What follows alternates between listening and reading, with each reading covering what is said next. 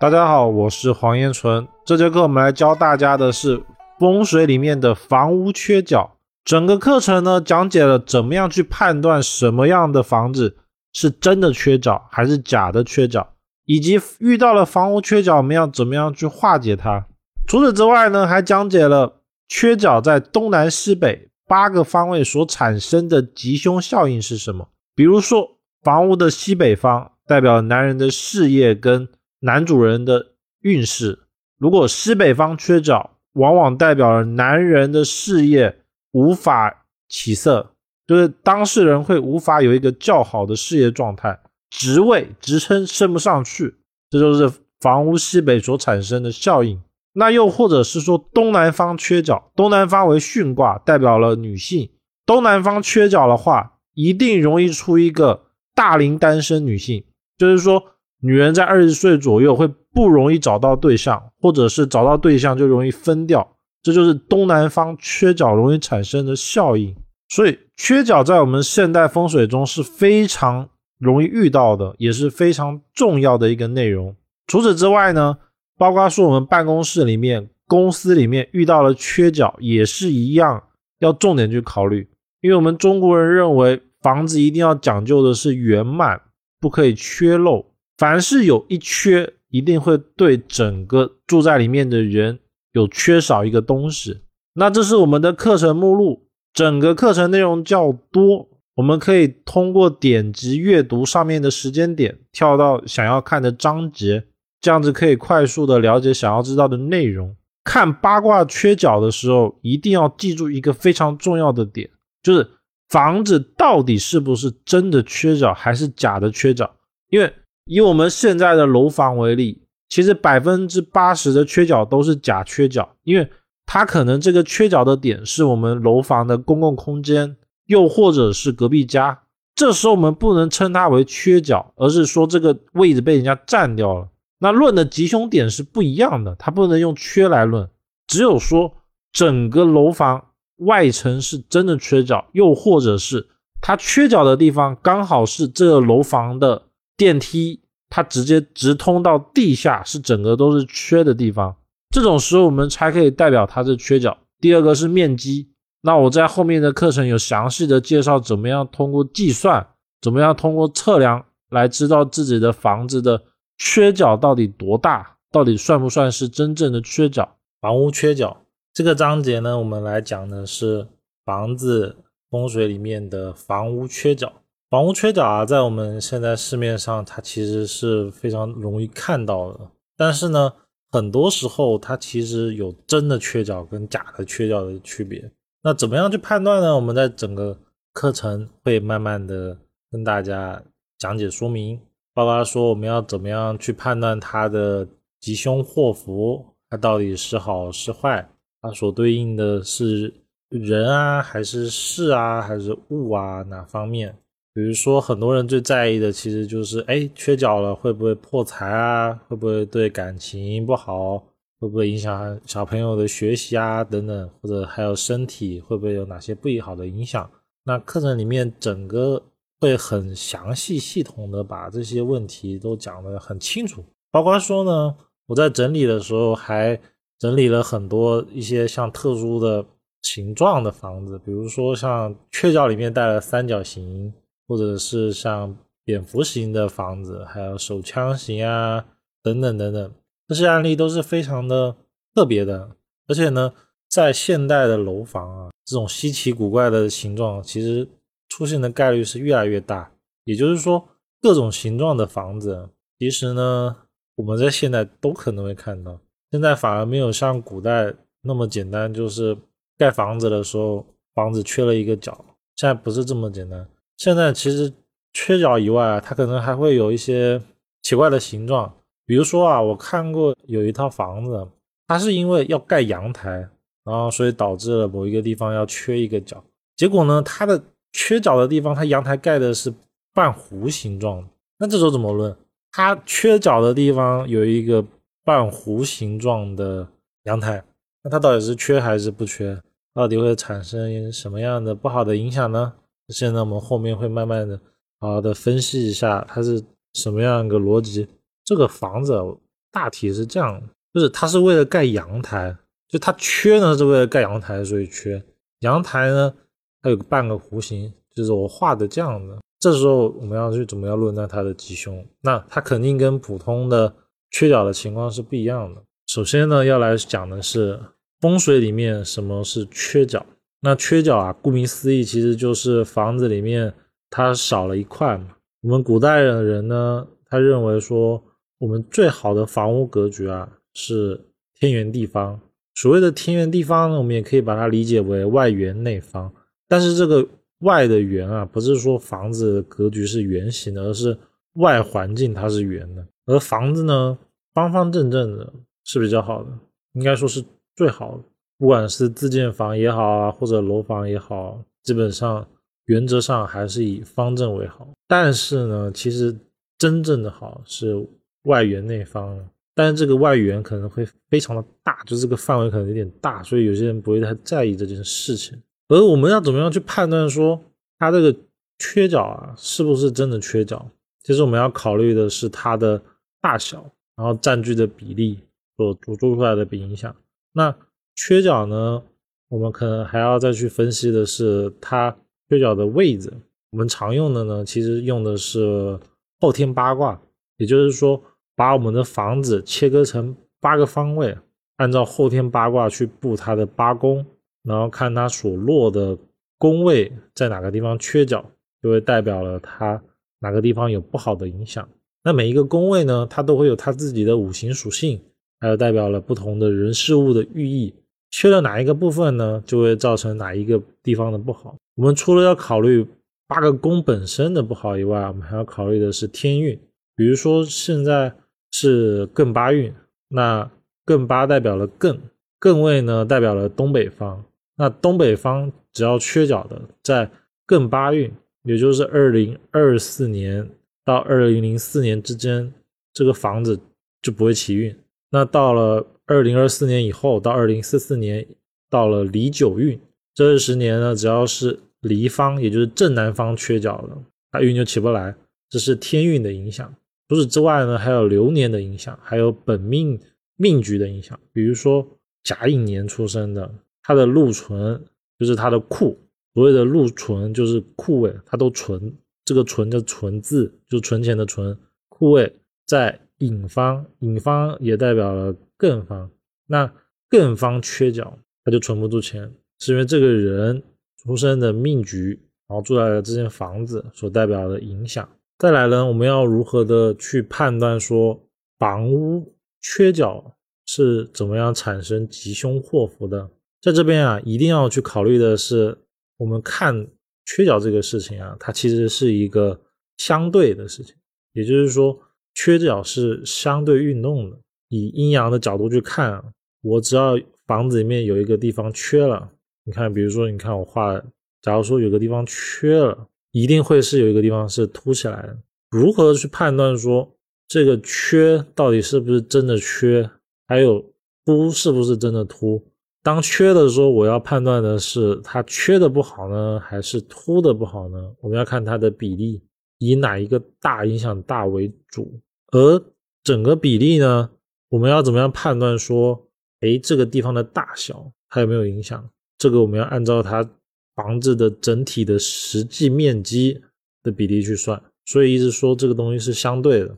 因为我常常会看到一些格局图啊，应该说有人会来问，他就说可能只是很小很小的一个小阳台，那比如说房子的面积可能是一百平米，阳台呢可能只有一平米到两平米，它的比例其实是非常小的，因为只占到了整体面积的百分之一、百分之二。这种呢，我们其实可以忽略不计的。虽然在户型图上面看它是缺的，但是其实呢，因为它太小了，所以我们忽略不计，因为它其实不会产生太大的影响。第二种情况呢，是它可能说这个缺角的地方是隔壁家，隔壁家的缺角呢，它其实也不能说它是缺，它其实还在，只是说它的这一块变到了别人的地方。那它这一块呢，其实它会用以不同形式方式补回来。但是呢，也会因为它是本来的位置被别人占掉了，也就是它会以不同的形式被别人所拿走。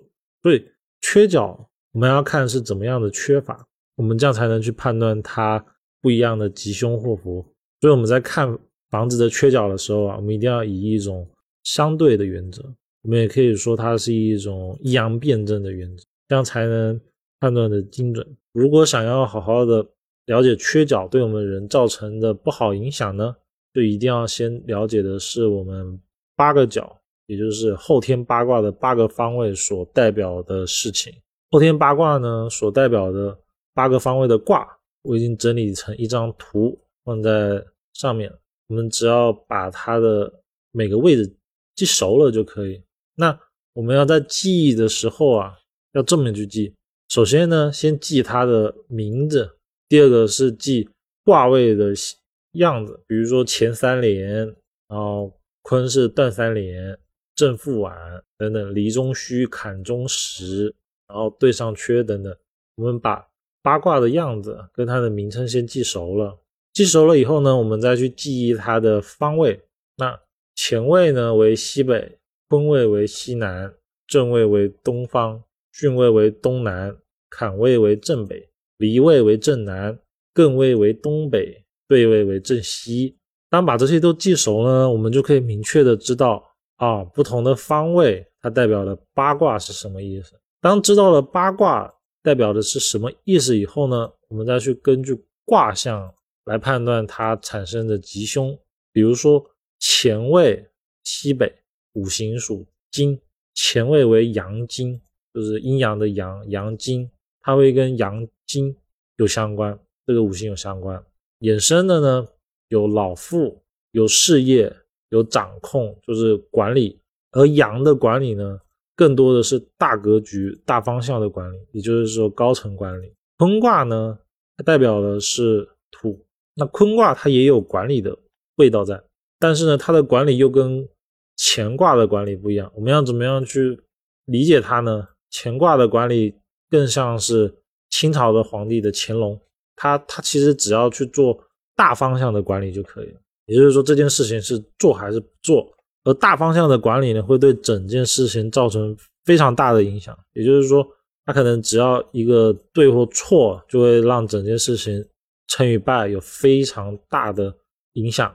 所以，往往前卫的管理都是一拍即定，而且必须要非常的深思熟虑，必须要做到权威。因为金嘛，金的五行，尤其阳的金，它代表的是不变，也可以说它是固执。也可以说它是法则、权力，而坤的管理呢，更像是乾隆跟和珅之间的关系。和珅也是一种管理，但他管理的是那些小的事情，比如说，呃，当年乾隆要为他的母亲去办生日会嘛，然后就安排了和珅来建造房子给母亲庆生。那乾卦的管理呢，只是说好我们要盖一间房子，房子呢。需要花多少钱，然后可不可以完事了？那坤的管理呢？其实讲的是我要盖房子，要找的是哪个团队啊，然后要安排多少人啊，等等等等。所以乾跟坤它都有管理的味道，但是它所代表的是不一样的。再来呢，比如说正正位，它也代表了事业，代表了正东方。而正东方呢，因为它是太阳的位置。也就是太阳日出的位置，就日出东方嘛，所以代表它也代表了公正，代表了长男等等。然后坤啊，坤位它还有代表了像库啊、母亲，也代表了病符的位置。因为坤位它其实在十二地支里面代表的是秋天，应该说是夏天跟秋天交界的时间。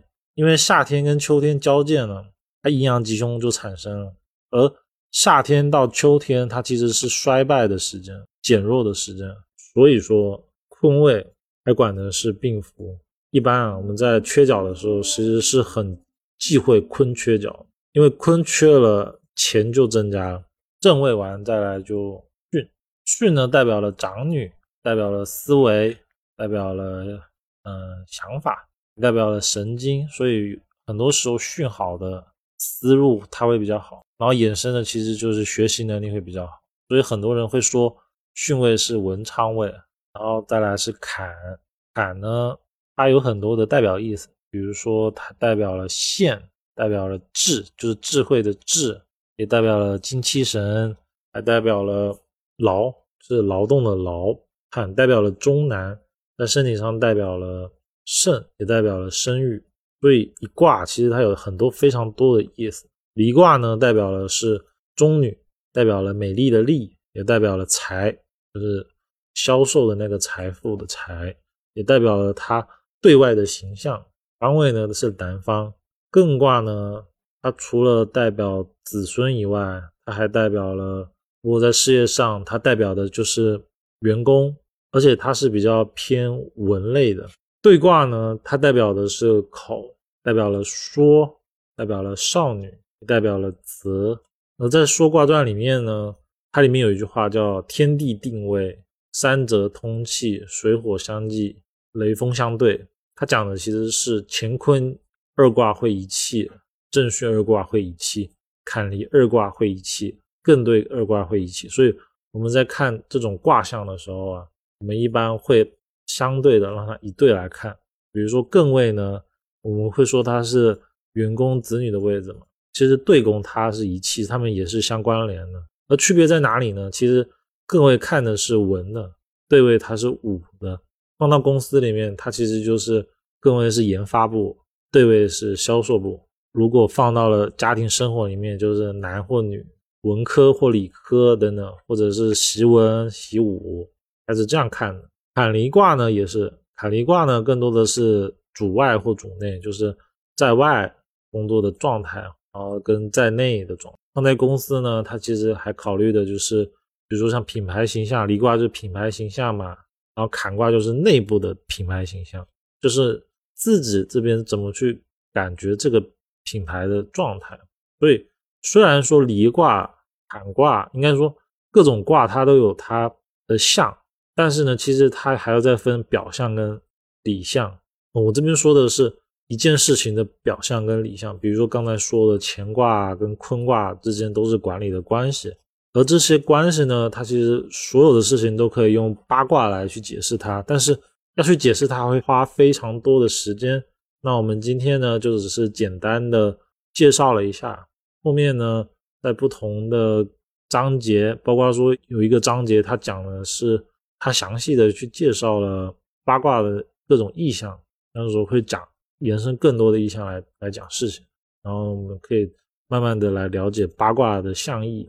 在论断说风水的吉凶上啊，其实对基础知识越扎实，其实你论断一个东西的好坏的状态跟细微程度会越准，而且你讲出来的东西会越好。所以我个人是非常的建议想要学习风水的朋友啊，一定要把基础知识扎实化。所谓的基础知识扎实呢，其实就是好好的去理解说每个卦位代表的意思啊。那我们可以从卦上去理解，也可以从卦的五行上去理解，或者是呃，你可以从形象上。比如说前三连嘛，都是三个阳，那乾卦它其实就代表了准则，代表了不变嘛，因为前三三连三个阳是没有办法改变，等等等等。所以卦位的取向是非常重要，这个对我们后面去断任何的事情啊，不止这个房屋缺角啊，都会有非常好的。用处。下一章节呢，我们讲的是房屋不规则形的效应。什么是房屋不规则形状的效应呢？就是我们在风水上啊，常常会把形状用阴阳五行的状态去表示。比如说波浪状、圆形代表了水的性质，应该说波浪状有水形，正方形、方形有土形的意思，而三角形呢代表了火形，长方形代表了木形。而金形呢是圆形，然后这时候就有人会说，到底圆形、波浪形是金还是水呢？这边我要说的是，金多了它就是水，因为金会生水嘛，你金多了它就是水。这样的话，其实我们就不用太去纠结说形状里面到底是波浪是金还是水的问题，我们看它相对的比例的多寡来判断就可以了。而不同的五行状态呢，它会产生不同的效应，比如说。嗯，我们常常说的一些像是非，比如说意外啊、官司什么，它其实看的是呃金形，也就是图案上的金。然后文昌呢，其实看的是木形，比如说我们常说的文昌塔啊，什么文笔秀峰啊，因为它像一支笔嘛。文昌就是木形，而官司啊、争吵啊、是非啊，更多的是火形。而有牢狱之灾的那种官司，其实还要再加一个叫做火水相争的状态，它才是官司。因为有牢狱之灾，它还要到牢，就有暗、有官、有静的状态，所以它还必须有水。而三角形状呢，在五行中，它代表了火。住在三角形的房子里面呢，往往在那个尖角，因为它是三角形嘛，在尖角的位置所配到的卦，它会产生不好的影响。比如说我这张图的案例啊，它巽卦位，它是巽卦位，因为巽代表的思想嘛。如果说像这张图一样的巽位，它有三角形，其实就可以直断它女性，尤其是少女或长女，就是大概二三十岁的女性，容易有精神方面的问题，包括说脾气不好，还有容易疑心病重等等。这就是形状上的取向，尤其是对这种巽位缺角，在缺角的地方呢，又有一个三角形的突出物。像这张图这样的会特别的明显。第二种情况呢，是这个是我我曾经看过的真实案例啊，它是离宫，也就是正南方，它缺了一个角，但是呢，它缺角的目的是为了盖它的阳台，就正南阳台嘛。那它这个阳台呢是半弧状的，再加上呢它的面积特别大，所以它也算缺角。这种缺角呢，它就是代表了有水有火的缺角。一呢是争吵等等，一定是不可避免的。第二个呢，我们还要看它的时间，比如说在二零二四年以前，可能问题还好，但是到了二零二四年到二零四四年之间，转到了离九运，因为九运啊，它就是代表了离卦，代表了南方。离九运啊，这种形状格局的房子，它的运气就起不来，而且离卦代表了销售嘛，代表了财，代表了。外部形象整体呢，这个地方就会弱下去。除此之外呢，我们再去看流年，比如说，如果看到房屋离卦南方是这种形状的缺角，但是就带了一个阳台的，到了五年，也就是我们所说的马年，那一年大概率就会有争吵、口舌是非，甚至是官司的情况出现。所以缺角的吉凶啊，其实要论断方式就这么的简单，然后怎么样去断它是好或坏。是非常容易的，而且看就知道。然后呢，在什么时候发生，在什么时候去应验，其实呢，我们只要根据它卦象的一些底层去判断就可以。比如说，一样以这个离卦为例子啊，假如说在九运，然后在马年住在这个房子的人是一个做销售的，那这时候你可以直断说，在事业上面做销售跟别人争吵以外，还破财，而且月份呢。基本上会在夏天，也就是五月，阴历的五月。第二个会是在寅月，第三个才是会在戌月，因为寅寅午戌是火局嘛。再来是判断他这间房子住人是男的啊，是女的啊，是年纪等等。如果说这间房子全是女的住，只有阴没有阳嘛，离卦太过了，因为没有没有男的，这种的离宫缺基本上就是破大财，而且是非常非常大的财。但是呢，因为我们要让它平衡嘛，往往这种造成就是我造成这个事情的影响会是男性造成的。这边我再讲的清楚，就是说他离宫缺了，然后呢，在离九运的马年，我假设里面住的全是女的，然后呢，往往他就会遇到男的，然后破财，而且可以很明确的讲，就是吵架、口舌是非，最后花钱了事，这是非常直观的。如果是这种弧形啊，我们要去判断它是金型的还是水型的。比如说，嗯，有一种阳台啊，它可能会为了美观，所以会有一根一根竖起来带有尖状的，这种呢更多的是会有血光。然后如果是波浪状，更多的是一些因为桃色，就是因为感情的事情造成的是非。所以我们在断的上面，其实就是。根据他的一些形象的状态来去判断他的吉凶，还有包括各种住的人啊等等。所以想要断的比较细一点的话，一定要把基础扎实打得非常的好。下一章节呢是我们要去考虑怎么样的房子缺角，它才是真正的缺角呢？这个事情啊，其实很多人他没有去仔细的考虑过，因为我常常会遇到房子直接拿一个格局图来说，这房子缺角了，就会很担心啊，说啊这边就是就不好啦，怎么办？怎么办？这边呢，我们有几个地方要去定义它。第一个是，只有这间房子啊接到地上的时候碰到地，它缺角了，这种房子的影响力是最大的，也就是说它是真正的缺角。而大多数呢，这种缺角它其实就是我们所谓的外观上的缺角。第二种情况是，它是电梯缺角，就是它那个位置啊，它是被人为的在内部挖了一个很大的洞，电梯呢，它要挖一个很大的角，或者是呃管道线的缺角。但是因为管道线的缺角，它往往因为面积太小嘛，所以一般是不考虑的。我们一般要考虑两个点，一个是外部有没有大面积肉眼上能看见的缺角。这才是真缺角。第二种是电梯，比如说四户两梯，就是两间两个电梯的，那这个面积其实就够大了。它如果刚好电梯的位置在房子上的某个位置造成的缺角，那它的缺角影响其实就会非常的大。第二个呢，要考虑的其实是它的面积，比如说啊，像嗯正常来说，比如一百平方米的房子，假如说阳台只有一两平方米。那它只占了百分之一、百分之二，它其实不要去考虑。我们一般呢会把房子的正中心，也就是说这个怎么去画它呢？这边我画一次，我们一般看的是房子是这个正方形嘛，然后呢我们把房子的四个角画上一个十字，这样我们就会得出来一个中心点。中心点呢再画一个十字，正十字，也就是南北十字。应该说南北一个直线，然后东西一个直线，形成一个十字，这就是标准的八方图。这时候呢，我们再去看啊，这八个区块啊占到了这房子的面积上是多少？就是说这个地方，假如说它缺角了，它占到了这一个区块的多少？如果说它缺角的位置有八分之一，这时候我们才会认为它是真正的缺角，就是说这种缺的会非常严重的。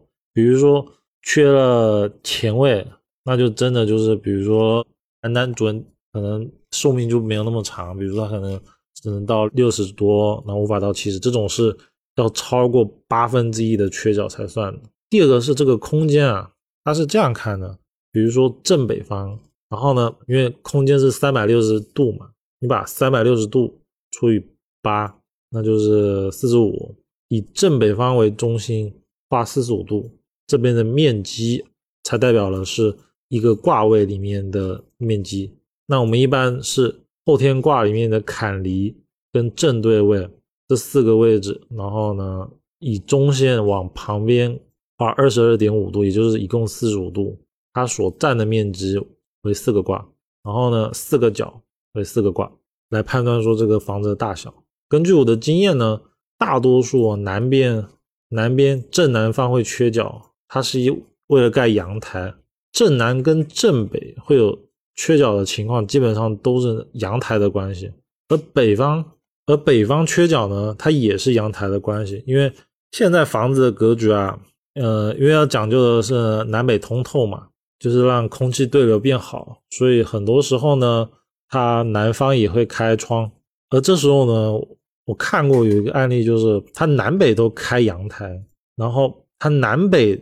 都缺角，因为他为了盖阳台，所以那个地方他要挖个洞，然后这种就是非常不好的。呃，像坤位啊、巽位，就是东南方、西南方，往往会缺角，只是因为它外部的格局的关系。而西北方呢，还有东北方，它会缺角，往往是因为电梯的关系，或者是楼道的关系。还有在这边说一下。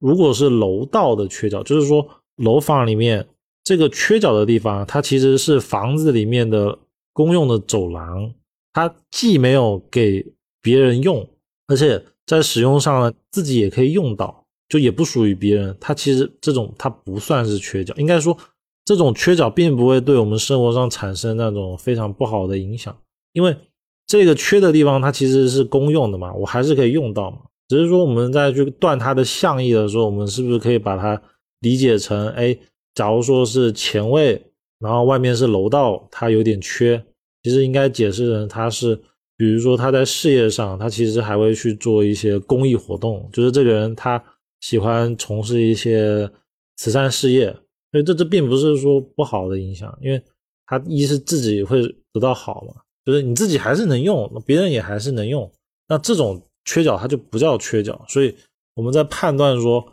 这个地方是不是真正缺角的时候，一定要从外观上，再来是是否有接地，再来是这个缺角的地方啊，是否是跑到了公共区域，比如走廊，又或者是这个缺角的地方啊，跑到了隔壁家。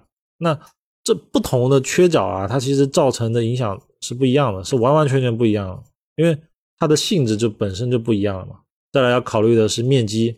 是否有大于它整体面积的八分之一？如果大于八分之一，那就是那个工位的对应的人啊，他没有办法到寿命像正常值。而如果只是八分之一里面的一半，就比如说南方缺角，但是它假如说一百平米的房子，八分之一的话是十二点五嘛，十二点五呢，它缺角其实只缺了六个平方，那它一半的一半，这时候就不是。印在人上，它印在事上，因为一是天地人嘛，人没有印再印到事，这是一些比较小的事，只是八分之一的一半，那就是比如说像南方就是财，或者是呃人会比较没有精神。那如果在更小，就比如说只有三平方米，这时候的缺角呢，其实就会变成是一些很无关痛痒，比如说可能对应到的人事物就是稍微的破财，因为在南方了。每年，比如说百分之一百的收入里面，可能只会有百分之十甚至二十的钱会因为某些莫名其妙的关系被花掉了，就是非常的少。所以面积一定要是也要考虑进去。这样子，我们去考虑一个地方缺角啊，才能确定说到底是好啊是坏，然后对应的是什么样的地方，然后到底有没有这么严重。不然的话，其实根据我的经验，百分之八十的情况啊，其实。它的缺角都不是真正的缺角，因为它不会是整栋房子的八分之一整个角都没有。包括说我们常讲的那种手枪型的房子，其实很多手枪型的房子，它只是那个缺的地方啊，它是隔壁的房子，所以它并不是说那块房子它整个没有了，它还是有的，只是它变成隔壁家了。这种缺呢，它就不能断说它这个住的人会没有，它的性质就完全不一样了，所以。这个性质啊，很多的风水老师他其实是不讲的，他没有去考虑说他的房子的缺啊，到底是被什么东西给缺了。再来考虑完了房子怎么样缺角了以后呢，我们要考虑的是房屋的缺角怎么样摆放化煞。而呢，我整理了五种方法，一种叫形象法，第二种叫物质法。第三种叫有其形必有其气，第四种叫中药物料，第五种叫做生肖补缺。那所谓的形象啊，就是比如说它缺了，直接用那个木板把外面那个缺的角给它补起来，那就行了嘛。但是这边一定要记得，用，假如说用木板啊、用水泥、用砖头把它补起来都好。一定要跟内部的环境有通气啊，就是你得给它开个小窗啊，或者打个小洞，不然你不通气，它还是外面的。通气了之后，它才是里面的。第二种呢是物质法，比如说，嗯，像西北，西北是金嘛，那我就把它放金的东西，就把它用物质去补上。那这种会弱于第一种，第一种是。最好的就是我我我看到它缺了，我直接把它补起来，这是最好的。再来第二种呢是物质，它效果会再弱一点。第三种呢叫做有其形必有其气，就是比如说缺乾卦，那我就在乾位写一个乾，或者是画八卦里面的乾卦，然后呢用意念的状态去把它补，那这种效果会再弱一点。比如说形象法是百分之一百。那物质法呢，可能只占到百分之七十。那第三种有奇形呢，只占到百分之五十，就是效果啊。第四种是中药物料，就是我不断的去增加它的五行、武器、五味等等。这种呢，它其实也可以占到百分之一，但是它有时效性，也就是说它可能只有三个月，因为那个药材也好，植物也好，它因为时间的关系，药效就没了，要你要不断的换，所以排在第四。第五种呢，它其实也算是有其形必有其器的一种，就是用生肖去补嘛。比如说西北方代表的是猪或是狗，那你就放一些寓意好的，就是比如猪的吉祥物。而吉祥物呢，可以再配合物质法，也就是说西北是金，那就可以用金属的猪。再形象一点，可比如可以给他画一个钱，就是在下面符号里面再画一个钱，或者是前三连。然后呢，又比较强迫症，想要再更完美，就可以再把它放一些中药物料什么的，定期的更换。这样其实也是一个不错的方法，因为很多时候形象法它其实是做不到，就是我没办法把外局用。水泥砖墙去把它补充的时候，我只能从内局去改的时候，一般可以用后面这五种。那当然了，后面这四种就是物质法、物料等等这些，其实是可以叠加用的。每一种这样子去做，会弥补这个地方的不好，但是没法做到百分之一百。但是后面四个都做呢，比如说还可以弥补个百分之八十，就大事化小嘛，就是这个状态，所以。你说做这些也没有用，它其实还是有用的。那重点就是在我们怎么去做嘛。第二种呢，房屋的缺角画煞摆放呢，还可以再放一些，嗯，像相对应的物质。那这边呢，我详细的把它整理出来，就是八个方位啊，它所对应的要放的东西，比如说北方呢。就可以放招福，因为蝙蝠嘛，它有一个五福里面的寓意，它寓意好，或者什么百子千孙图啊，去补它的不足。南方呢可以放马，因为五马嘛。而南方呢，一是铜马，二是可以用紫檀木的马，因为南方有火嘛。火象的话，紫檀木，紫为红为火，然后加上木生火，它的象意会更好。东方呢，因为东方代表的兔，兔呢其实用木子会好，而因为日出东方嘛，它还是紫檀木或者是硬木，然后颜色偏带有点红的木头是比较好的。而用兔子的画，它其实也有效果，但是效果会比较弱，因为它只有形，没有它的体或气。我们在判断说这个五行的强弱的时候，就是看它只是。哎，我我画了一张画，跟我用一个工艺品做成一个形象的兔子，还有一个是形象的兔子是死的嘛，所以我就增加了活的东西，比如说植物，然后呢就会带有它的味道。这是我们不同的性质增加了之后，它的五行形状的形武器，它的味道。还有五味，就是它的那种灵活程度越多，才是符合整体嘛。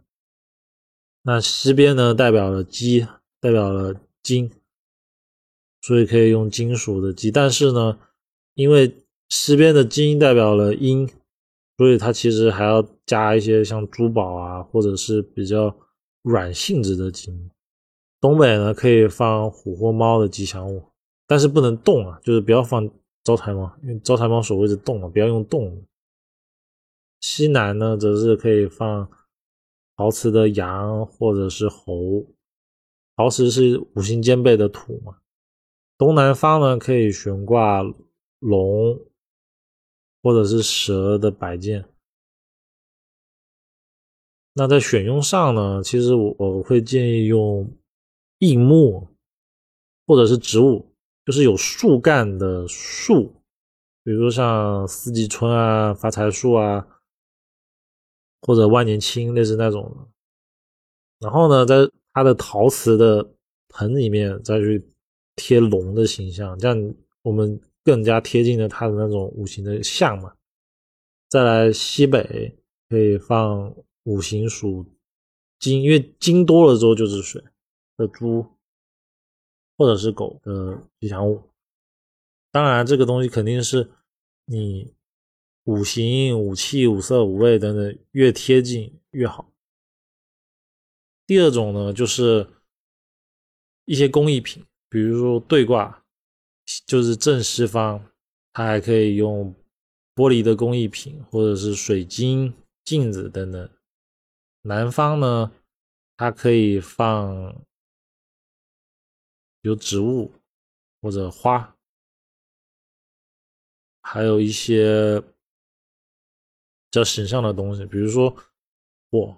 火的话，其实还有电视，但是这一定是因为它缺了，所以才适合用火，或者是灯、灯笼等等。那缺正呢，要放的是植物；缺巽呢，也是植物。区别在呢，正他喜欢的是有树干的植物，巽他喜欢的是没有树干的植物，或者是类似那种。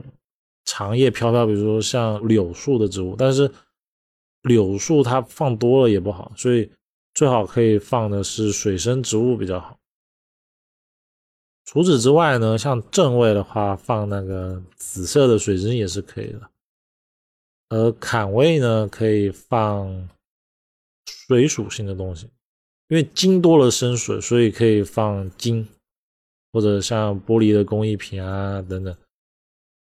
还有放置的时候，坎位因为它缺了嘛，我们还是要补坎，所以要让整个坎更充实。所以它这个东西放是讲究的是它的实，也就是说尽量的是有实体的物品，而不是只是比如说画了一张画，然后上面比如画了一只老鼠啊什么，这个效果其实是会比较弱的。艮位呢，东北方，艮为山为虎，还可以放山水画、玉石，就是石头、水晶，水晶的话黄水晶等等。坤位呢，它可以放陶瓷、柜子，然后你可以放山的画、玉石等等，都是可以的。那化解的部分呢，大体就是这样子。基本上呢，一定要遵守的一个原则就是，有缺角的地方，我们把它整个补起来是最好的。就是用那个砖头把它补起来是最好的。真的不行呢，我们才去用放一些它有实质性的东西，比如说缺金的地方，我们放金属，因为它是实质性的嘛。但是呢，有。有实质性的东西呢，我们可以再用形象来让它变得更好。有形象了，好了以后呢，我们再用味道啊，再用生动性等等，把它再更好。然后，当条件越多的时候，补的越多，这样子化解的效果就越好。这是我还是比较有总结的。像如果只是画了一幅画，比如说，呃，在东方缺角，就画了一只兔子。这种的化解力度可能就百分之十到二十，然后如果各种都加进，就是五行、形状、性质、气等等，大概可以到百分之八十，就按照这个比例去判断说它的吉凶就可以了。再来到了我们解答问题的环节，那这些问题呢是我常遇到的问题。那第一个是。风水的缺角做柜子上化解有用吗？嗯，在这边它是没有的。柜子的化解作用仅限于化解外形上，包括说屏风啊等等作用是不大。就是说，如果说它是外局缺角，然后呢缺角地方用柜子把它补满，那是可以的。但是呢，如果说我是内局，内局呢它在缺角的地方放满了柜子，它其实用处是不大的。除非呢你这个柜子里面放的东西它的五行的性质能够把它的象意给补起来，比如说成为放金属的柜子啊什么的，不然呢它其实意义上是比较不大的，不建议这么弄。包括说装屏风，就是让外观感觉起来它就不缺角了，其实它效果是没有那么明显的。再来还有人问，房子缺角是迷信？反正，就是说这个是迷信，无稽之谈，歪理邪说。他们会说，我们常常看到这个房子没有脚的多的是，那这些更多的其实是心理暗示，包括用现代的科学呀，就解释不通嘛，然后就觉得这个是乱讲的。那我这边我我是认为说实践出真理嘛，就很简单的一个是这个方法是我之前觉得比较可行的，就是到。一些乡下的农村，农村的一个特点就是，他邻里邻外的人，他们其实嗯不太会换，而且他们家里面的人都认识。然后呢，只要在外局哦，就是在一个村子外局绕一圈，其实这个地方哪边是缺角，而且是外局上看它是不是缺角，其实是很容易判断出来的。那你不就知道说它这个地方有没有缺角嘛？那我们就去找它里面是否有大于八分之一的地方。然后呢，再找到它对应的位置，而我只断一个事情，就是断人口。比如说西北方缺角的，就问他老父亲，那寿命有没有到正常寿命？比如说正常中国的平均寿命是七十多嘛，那就问他有没有超过七十多。那我们去多看几件，如果确实缺角大于八分之一的地方，就没有办法补上这个事情。当一个对，两个对，三个对，如果到了这个程度。还会认为它是无稽之谈吗？那肯定就不是的嘛。而这个缺角呢，其实这个理论已经验证了几千年了，只是说呢，它可能一些某些原因，所以很多人无法理解它。但是它确实就有这个现象，而且很容易被验证的。就只要到一些农村的地方，然后看一下外局是不是缺了八分之一，然后稍微打听一下，其实就可以知道说到底有没有这回事了。再来这个章节。宁住缺角屋，莫住破脑房。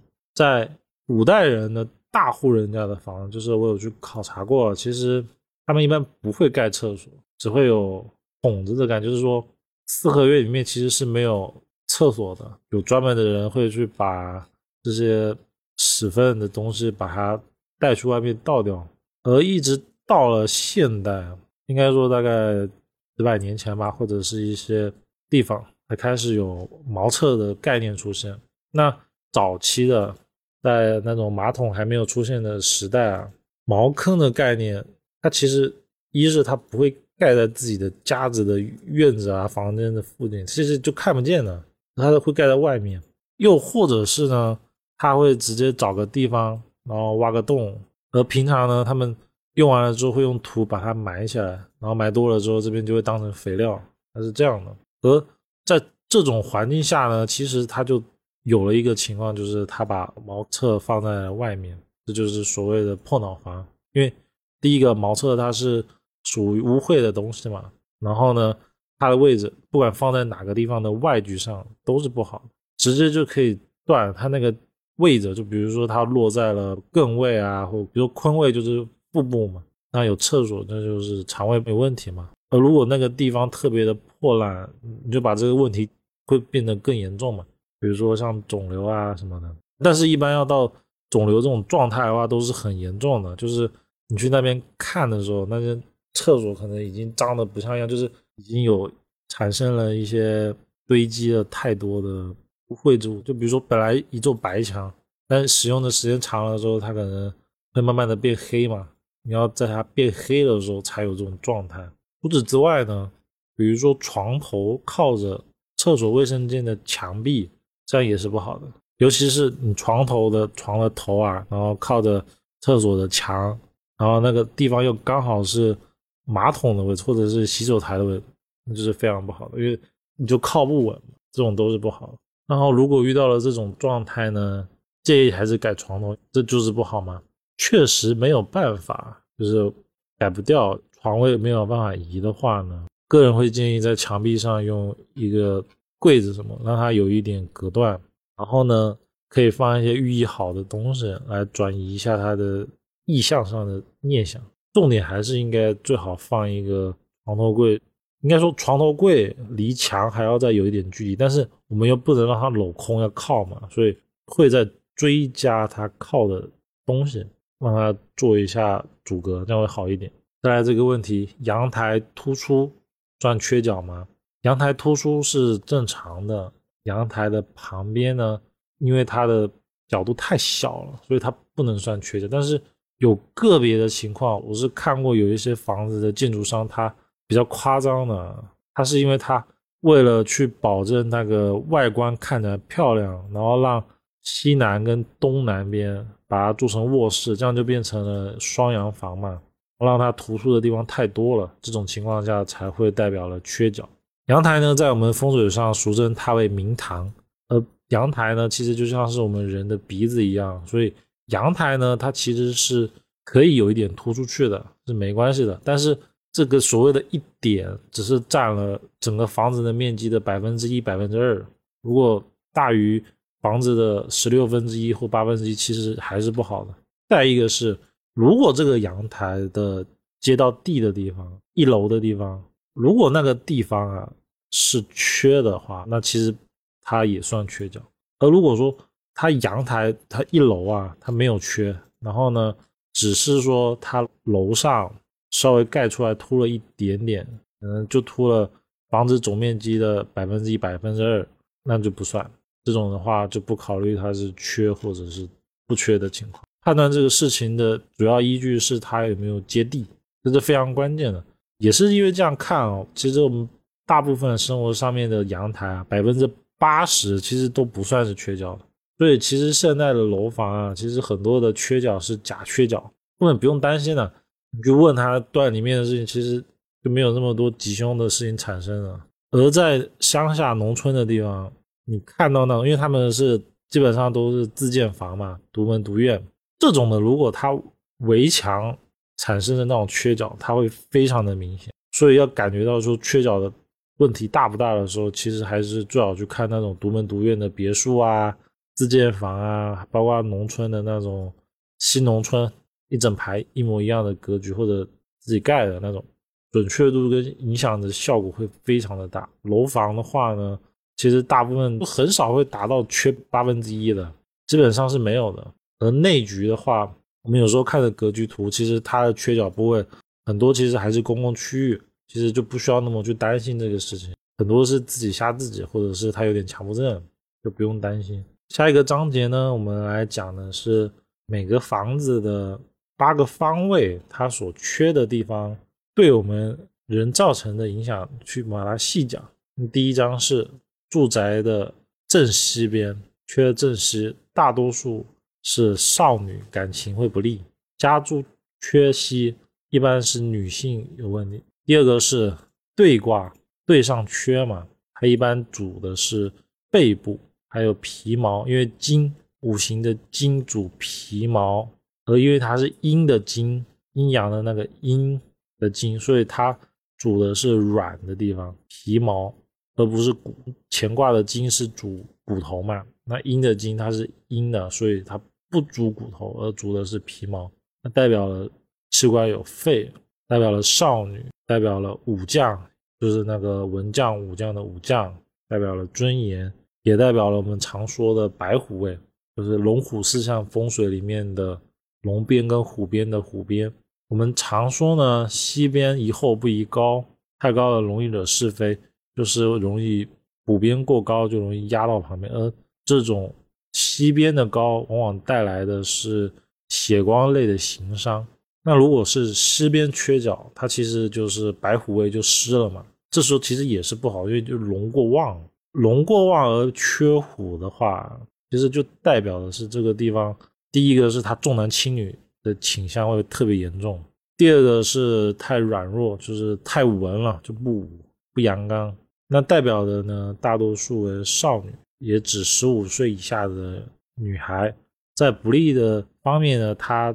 主要印在的是对卦，对卦为口、呼吸器官、牙齿、牙痛等等，其中呢还包括了口舌、咽喉，还有一些女性疾病等等。而感情方面呢，因为一般哦，少男少女应该说我们在看西方缺角的时候，我们还要再看一下东北方，也就是艮位的地方。如果这两边比例失衡的话呢，那感情就会影响的非常大，主要是缺嘛，缺就是少，就是没有，就容易出现的情况就是认识了，但是一下就断了。第二个是住宅缺正南方，女人运势会较缺。南方呢也是女生的位置，而水火相济嘛，看南方也要看北方，也就是看离卦就要看坎卦。而房子缺角呢是中女，也就是十六岁到三十岁之间的女性。房子南边缺角呢，容易产生的是心脏、血液方面的问题，包括说眼睛、视力等等。除此之外呢，离卦代表了美丽的丽，代表了形象，所以如果离卦缺的话，其实还要看的是他脸的缺，比如说坑坑巴巴、坑洞。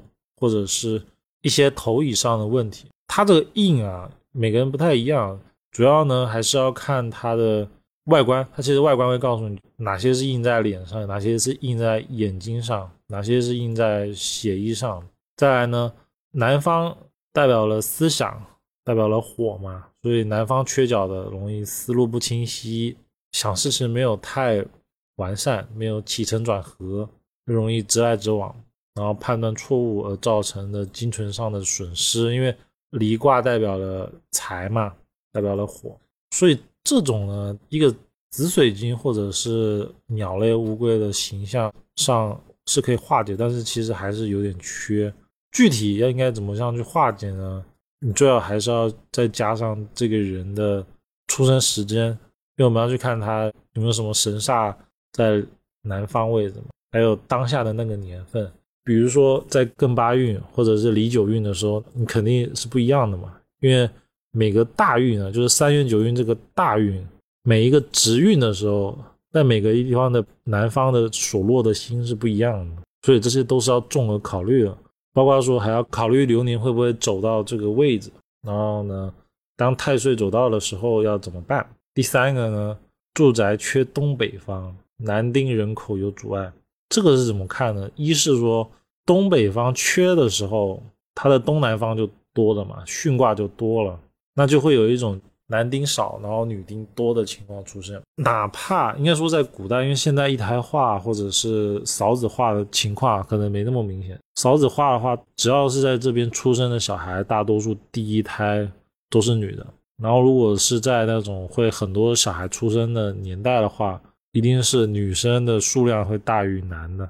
再来呢，因为艮卦有子女或者徒弟啊，还有员工的位置，所以如果东北方缺的，容易有犯小人的情况。所谓的小人啊，其实就是说在生活上啊，或者在职场上，容易有一些莫名其妙的人来坏事情。但是也可以理解为属下不给力，就是他没有办法解决你的问题，还老拖后腿。那如果房子的东北角呢，遇到了。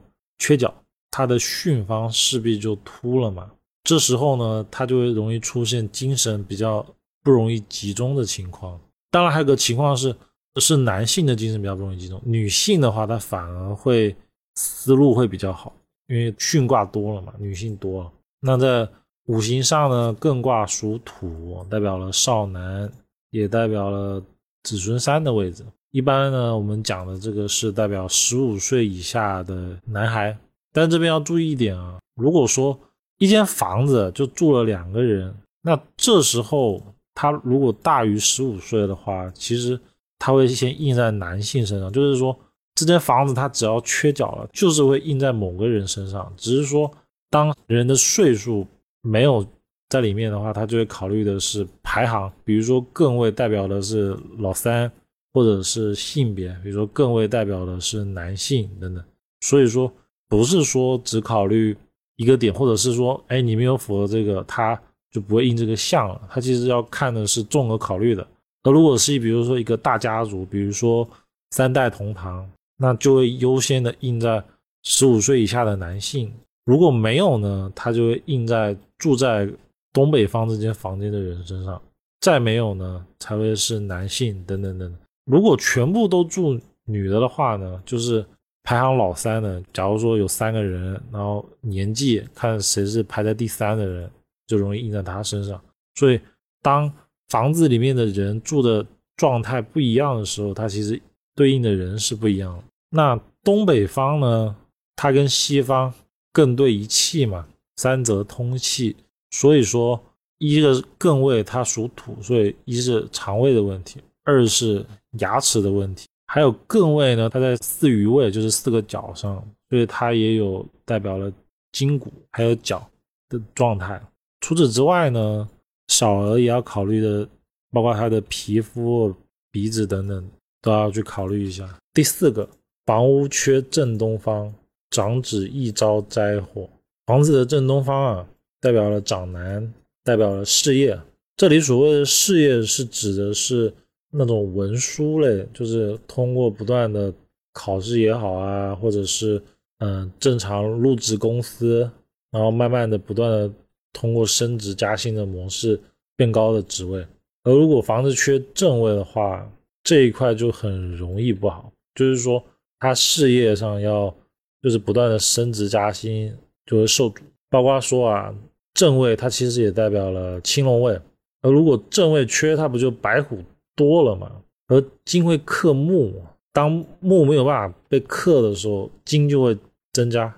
那金太多的有一个就是它容易固执，就固执己见，固执己见多了呢，其实就容易有破财的情况，因为你缺了正，你就是你会缺少了一些应有的思路，就是你会不会按部就班的去思考一件事，就是比如说。正常做事情应该是先房子先打地基，然后再去盖盖骨架等等。如果缺少正的，它就不是这样的，它是会直接，比如说买个组合屋直接放上去，地基都不打，因为龙边少虎边多嘛。而在身体的部分代表的呢，正东方，它一是它代表了手，像有的人会说手脚，它其实正位更代表的是手，除非有更位联动，而正位呢。他还要看的是巽位，它两个是一个组合的。如果正跟巽都不好的时候，就是四肢；然后如果巽没什么问题，而正不好才是手。那如果艮又不好，才是脚。这样子一层叠一层的话，判断会比较准确一点。那因为，呃，正位跟巽位它是一套的嘛，那缺正的时候不就多巽了嘛？所以。缺正的时候也容易有暴躁啊、精神容易紧张易怒的情况。而正东方的正位呢，它除了对长子不利以外，它往往还代表的是意外、人事纠纷的灾祸，尤其是意外。而这个意外呢的轻重要取决于虎边，也就是西边的强弱。如果比例差太多的时候，意外就会非常严重。就这个怎么看呢？就比如说正位。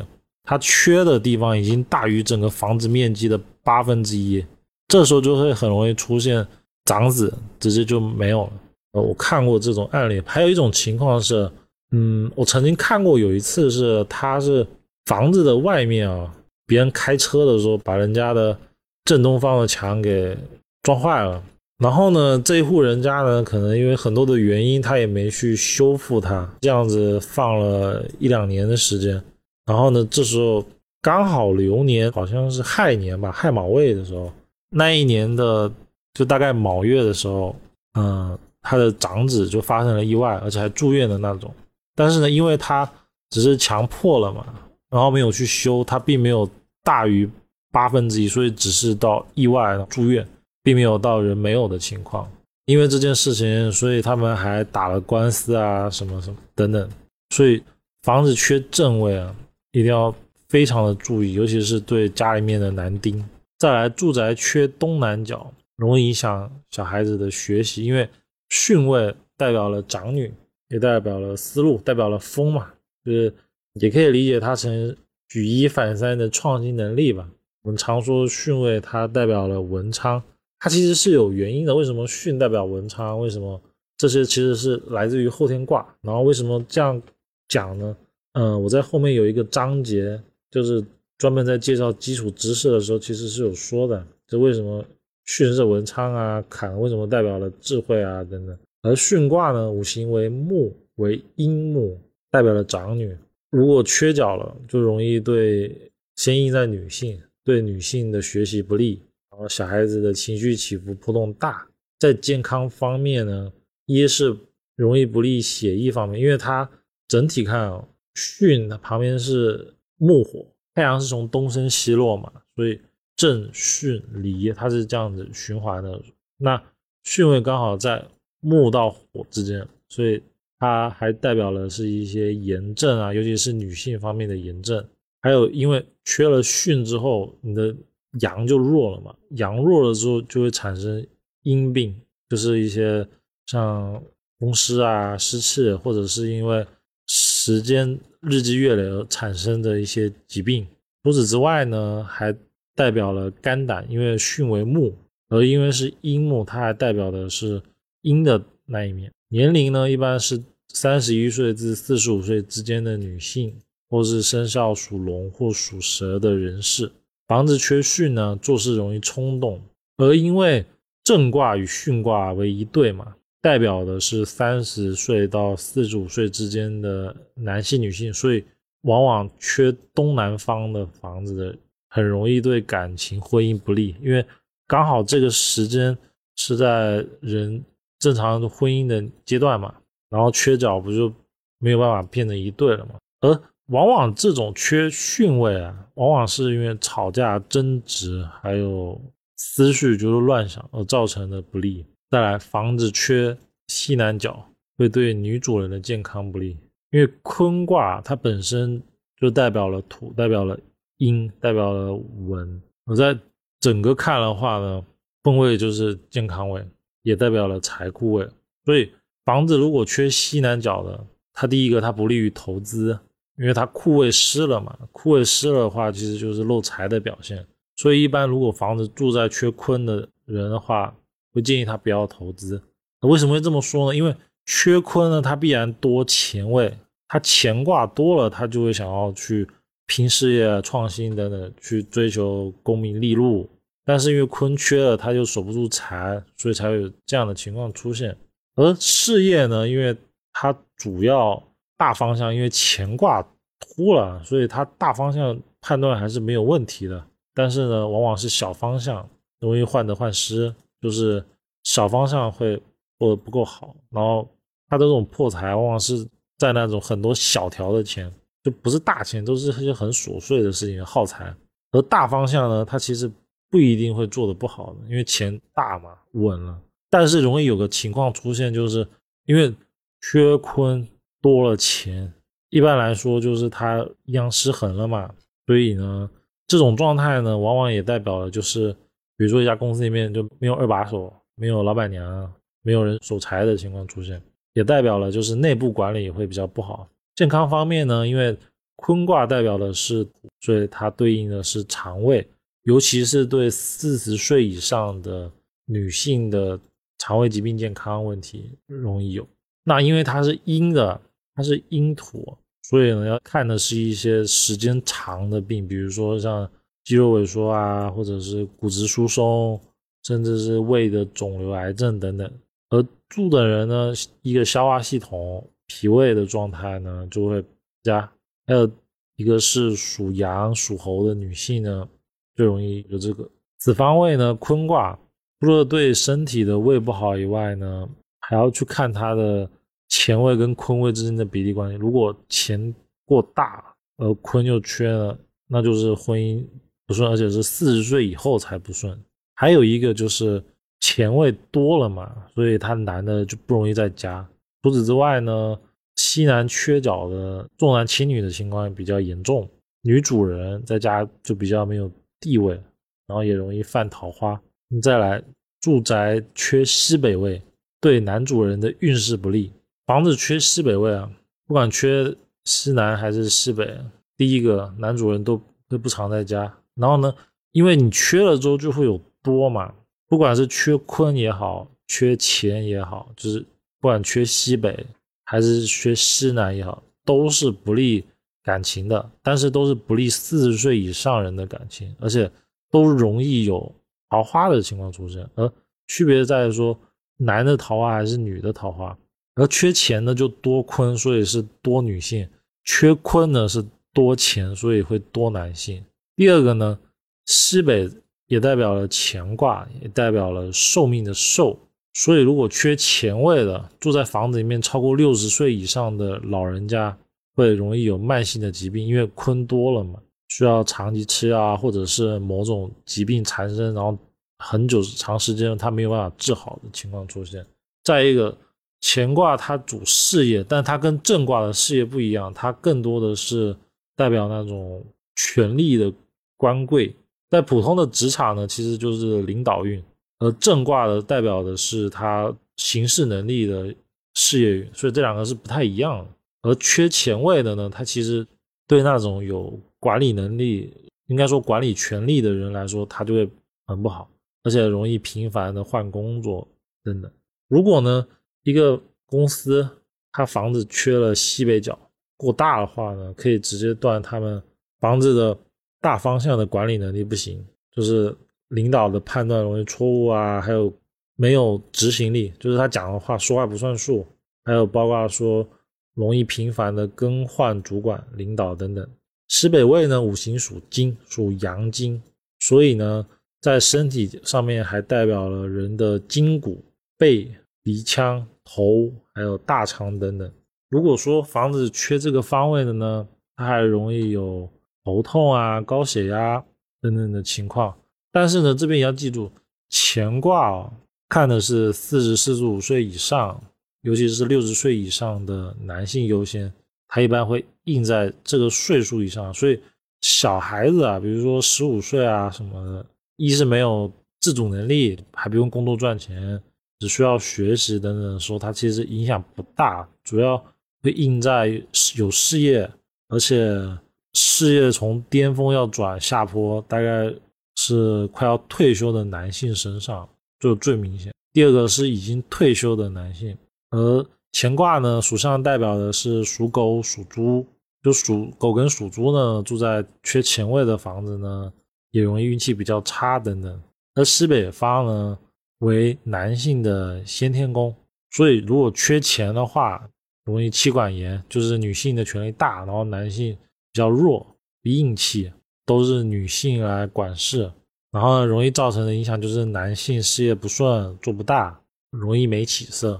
再来住房的正北方，运气财运难起色，因为呢，住宅的正北方啊就是坎卦，坎卦呢代表了是智慧的智，代表了思想。坎卦的智慧跟巽卦的智慧不一样，坎卦的智慧其实代表的是。精气神的那种智慧，而巽卦的智慧代表的是思考，就是天马行空的一些幻想，或者是一些比较偏思绪上的想法。他们两个还是不一样，但是呢，这两个卦都都跟智慧有关系。而居住在正北方的呢，容易印在男性身上，尤其是次子，就是排行第二的男性，而他所对应的。身体呢是泌尿系统，包括肾脏，也代表了子女位。除此之外呢，因为坎离嘛，坎离一对，所以看坎的时候一定要先看离。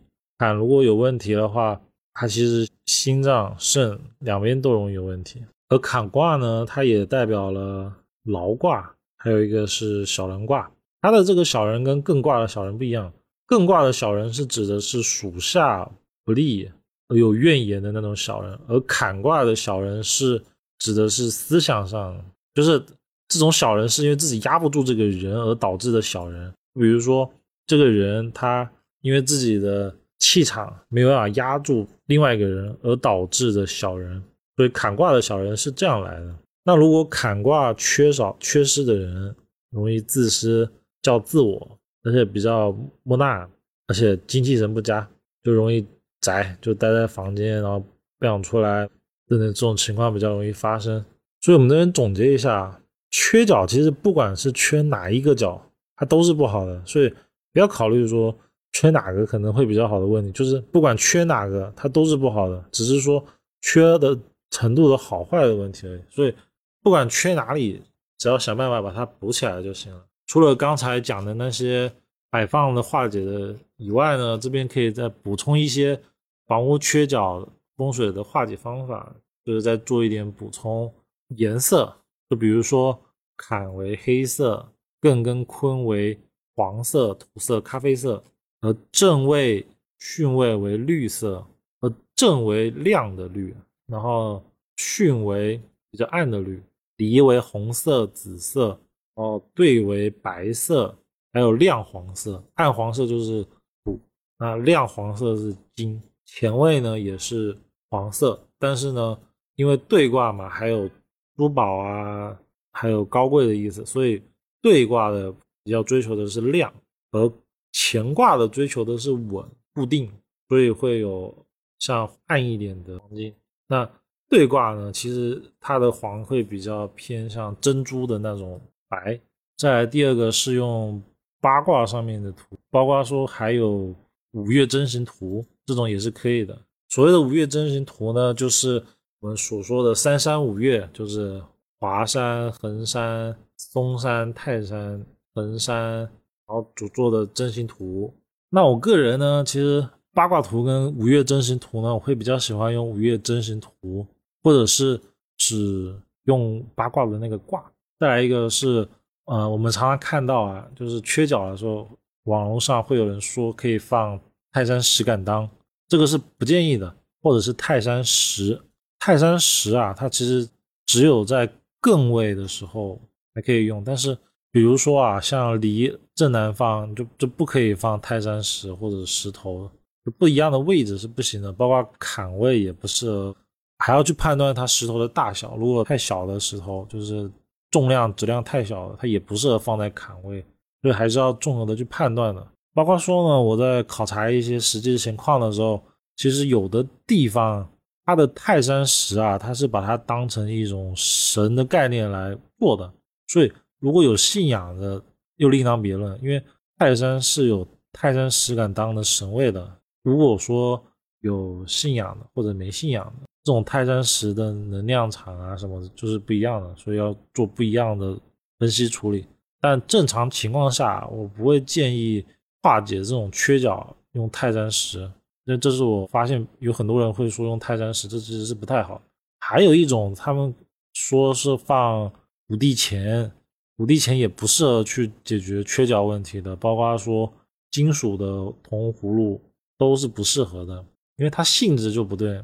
但是呢，可能因为嗯市面上有很多贩售这种商品的人有这种文章啊，或者是介绍出来，那在这边是不建议的。还有一个是，如果真的要放这种石头的话，一定要是圆滑平顺的，因为我曾经看过。有的石头它是不规则形状的，而且包括说它可能头部会有点尖刺，这种都是比较不理想，就是建议不要用。那第四种呢，有用那种模板，所谓的模板就是用纸板或者是用布屏风，就是用布能把它围起来嘛。这个呢一定要记得一点啊，就是它一定要接地，判断的依据就是你地有没有把它接住。就是如果地有的话就可以，然后如果没有的话就不可以。正常来说，如果说可以在外局上放屏风的话，其实就说明了外局是可以放石板的嘛。所以我还是会建议用墙壁把它垒起来比较好，就不要只是单纯的用屏风。而有些地方呢，可能因为某些原因，它只能用帆布或者是屏风把它用起来的话，那一定要记得是接地，就是让地不透风，这个很关键。那如果是这种情况下呢，是可以的，而且记得只能用在外局，就是外局形象看看起来的时候用。如果只是内局的话，它其实意义不大。再来呢，我们来讲一些各种奇形怪状的户型。这张呢为手枪户型，手枪户型呢，顾名思义就是它的样子看起来像一把手枪。而这种缺角啊，看一下这张图，它是不是中宫都缺了？这种其实是很不好的。但是啊。一般来说，这种缺角要去判断说它缺的地方是是隔壁别人家呢，还是真的缺？大多数情况下啊，它是隔壁家，或者是它可能会是那种路，就是公共用的道路。这种的情况下，其实没有那么严重了。如果是隔壁家的话，还是要看位置。比如说像这张图，它是缺钱嘛，只能说如果单身的人住就没事，或者是离过婚的人住就没事。但是比较不适合婚姻的人住，而如果外面这个手枪型的缺角，它是真正的缺角，就是外局看就长得像手枪一样的缺角，这时候这种房子是完全不能住，因为它中宫都缺了，就说明这种已经是可能会攸关生死。但正常情况下基本上是遇不到的，起码我目前这么多年，我还没看过真正的就是外局上整体结构上是手枪型户型的，就是中宫都缺的。正常来说，大多数情况就是外面可能是隔壁家或者是公共通道，还有一种是它可能是那个电梯。如果是电梯的话，要看它是不是在中宫，就是房子的正中央是不是电梯。那这种基本上也是很少见的。如果是电梯的话，也建议不要住，就直接不住了。这没有什么化解方法。那手枪户型呢？如果是隔壁家化解的话，把格局调好其实就可以了。那逻辑呢，还是按照我前面讲的，按照行气啊、法等等就可以了。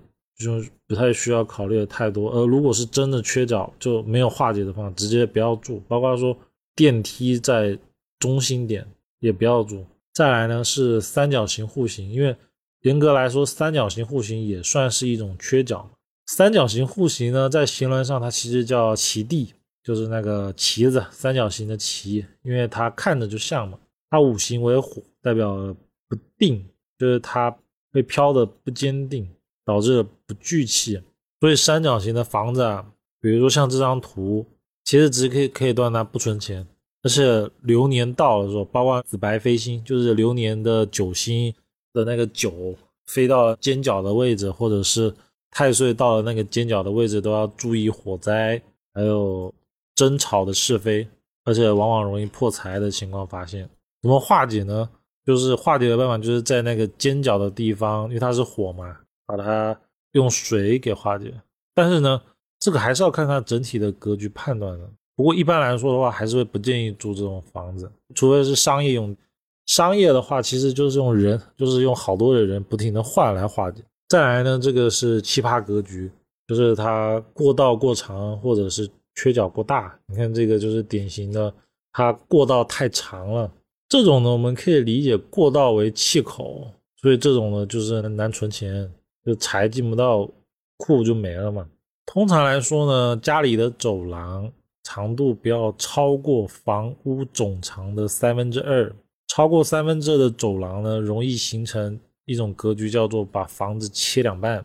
这种格局呢是很凶的，就是在哪个卦位上，就是对那个卦位不好。那如何理解呢？可以直接理解为切两半。比如说工作就没有，就切两半，就是按切两半分，切两半之后没有。还有一种情况呢，就是它房子走廊太长了，直接长到底部，这种呢也叫切两半。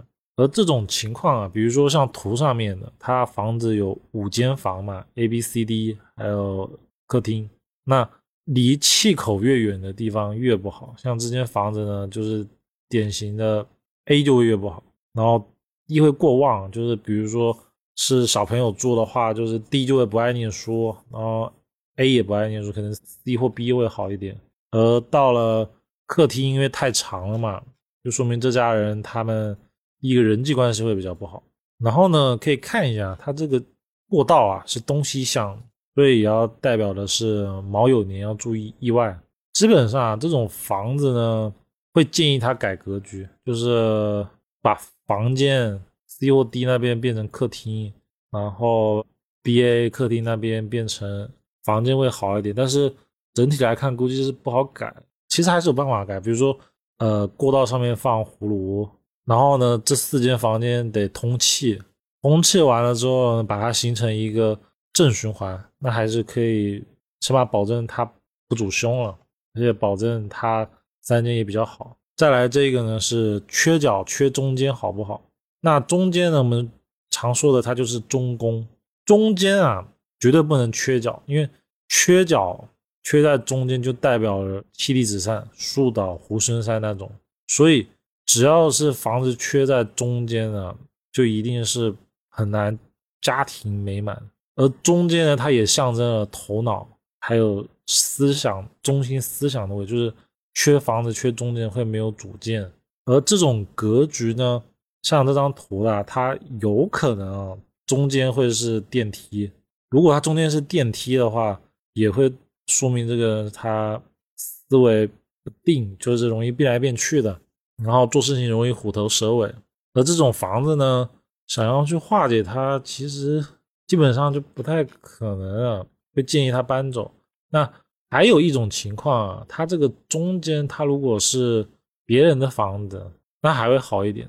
但是呢，这时候就会有一个像，就是他为人做嫁衣嘛，呃，因为他的中间是别人家嘛，所以他这个人做事情都会听别人的，就是没主见，就可以这样断。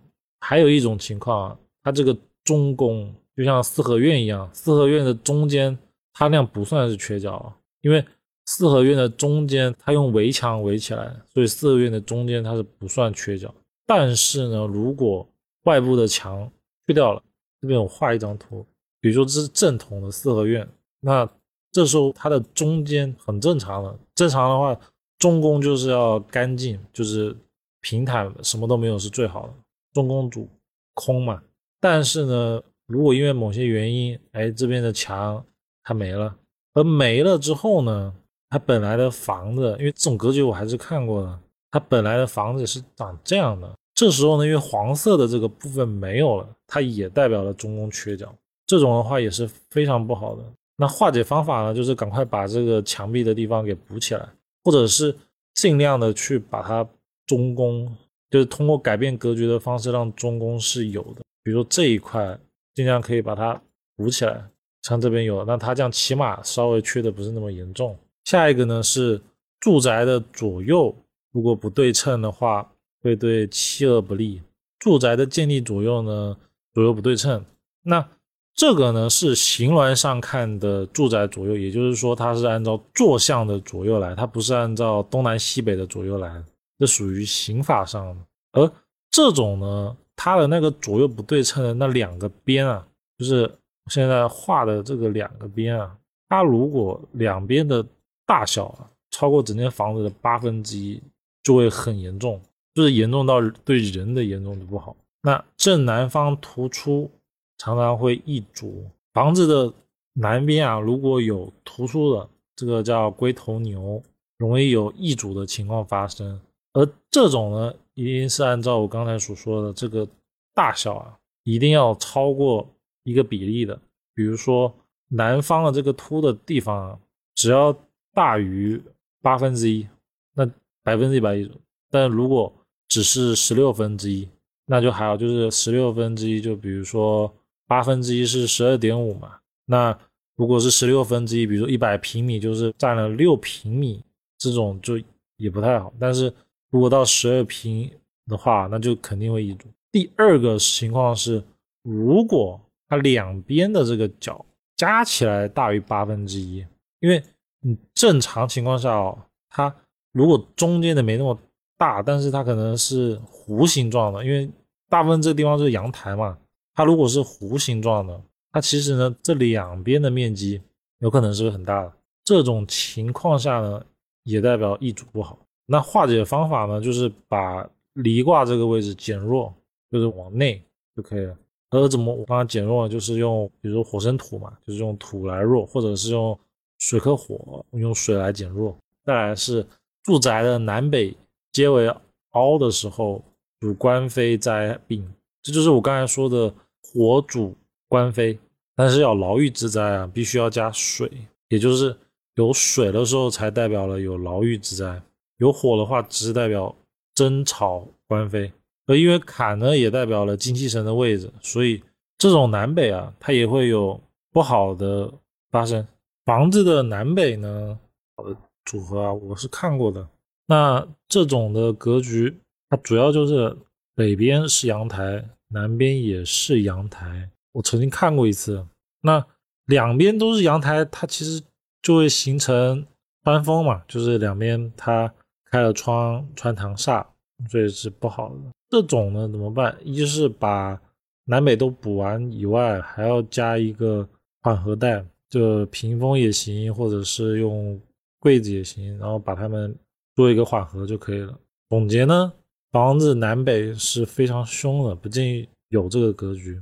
然后又比如这张图嘛，它这个是北方坎位开门，然后南方是阳台，这种也是不好的格局，还是有的。但是呢，它北方开门就一定是那个位置公共楼梯嘛，所以这种呢相对的吉凶会弱一点，就是没那么严重。但是呢，北方开门总归还是比较不好的，因为坎卦为劳卦嘛。再来呢，住宅的东西方凹入，一身庸入，这种格局呢比较少见，基本上是看不到的。但是呢，我曾经是看过一个类似，它其实是两栋房。就是它本来左边右边各是一户嘛，然后开两个门，它的东西两边这边呢就是缺角的，因为某些原因他把它买下来了，买完了以后呢，中间打开个门，然后呢把一边的门堵上，它其实这时候就会形成这样的格局。那怎么化解呢？就是只能要么外局把它给填上，要么就是把这个中间这个门堵上，恢复成本来的样子。住宅的。前宽后窄，难以昌盛。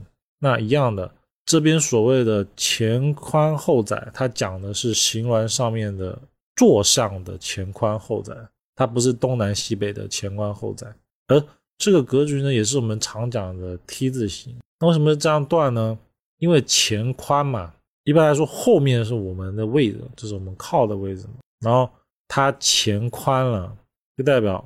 自己这边被前头压住了，所以就会产生不好的影响。我们一样的是要去看它的大小，一样是看它两边的位置的缺的比例的大小有没有大于八分之一。如果有的呢，我们怎么化解呢？这种化解其实也比较难，但是如果是我的话，我会建议把这两边用一些方法把它给补上来，就是尽量的保存它的平衡的话会比较好。再来是房屋前窄后宽，大器晚成。因为后面是自己嘛，所以前窄后宽的话，气先窄后到宽，所以才会有这种大器晚成的象出现。而房子呢，前窄后宽呢，我们还可以再看它的方位。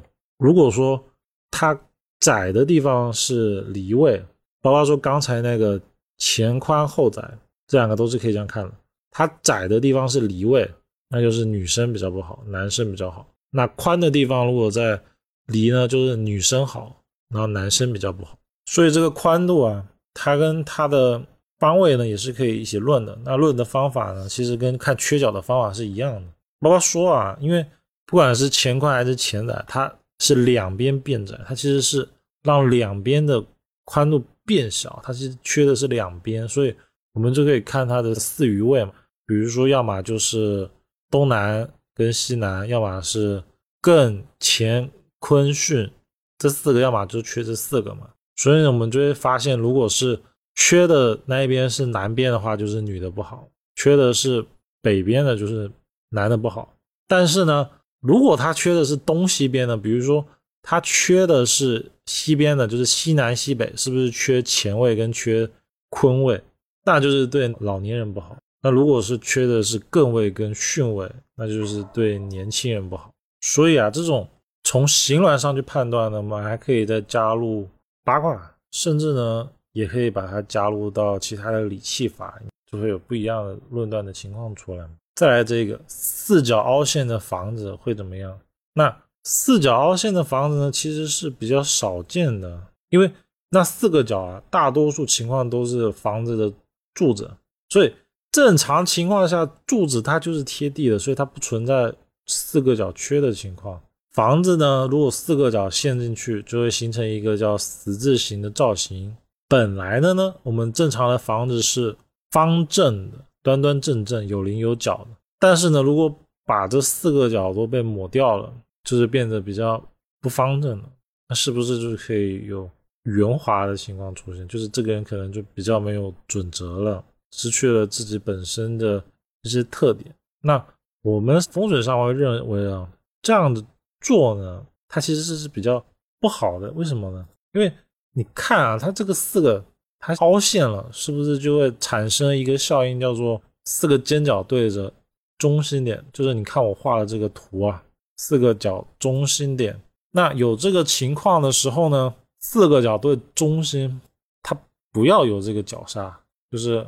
通过户型改造的方式把它变成这样的，然后不要有小煞呢，只是单纯的缺四个角的。呃，还有个前提是这个缺的这个四个角的空间，它可能只占了百分之五，它很小嘛，所以影响没那么大。当这时候我们通过布局像这样画红线的地方呢，把它用墙啊或者是别的东西把它处理起来，那问题还是不大的。主要它还是因为角的问题嘛。那这样的化解的话，问题就没关系了。四个角对中心点嘛，那肯定第一个是这个人心脏不好嘛，第二个没主见，没有中心思想，做事情怕事情，虎头蛇尾。等等等等，基本上可以这样断，而且它缺的是四余位，四余位是不是乾坤巽艮？那它的财库啊、权力啊、员工子女都没有了，包括那些思想都没有，所以其实这种格局还是比较不理想的。但是要去化解它也是相对容易的。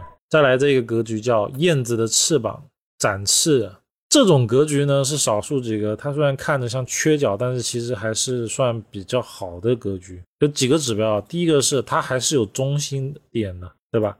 第二个是它没有角煞，不不像刚才那个缺了四个角的，它有角煞。这个它角煞不对内啊，它是往往内的。而如果我们有研究过那种形峦的话，它其实内的地方是吸气的，也就是说它三个点都在吸气。但是但是啊。这种格局有一个大前提哦，就是说我们根据它总面积啊画一个十字，找出中心点以后，然后呢分八个宫位，就是我们的八卦八个宫，一定要记住这些缺角的地方，千万千万不能大于总面积的百分之五，也就是不到十六分之一，因为。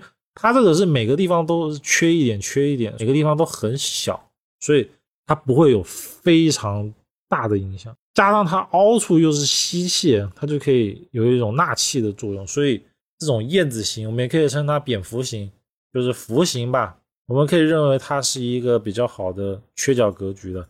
那它也是少数几个缺角算是比较好的格局。最后呢，我们总结一下，房子呢，不管怎么样。缺角还是比较不理想。如果小缺呢，无伤大雅，都没事。基本上只要不占到房子的总面积的百分之五，就是那个挂位的百分之五，基本上不会有太大的人丁上面的问题。而最多最多只会对一些现象上，比如说财运啊方面有稍微的不足。而这种不足呢，大部分稍微化解一下，基本上问题都是不大的。内容为视频转音频，如果需要的朋友可以到公众号“燕纯易学”领取。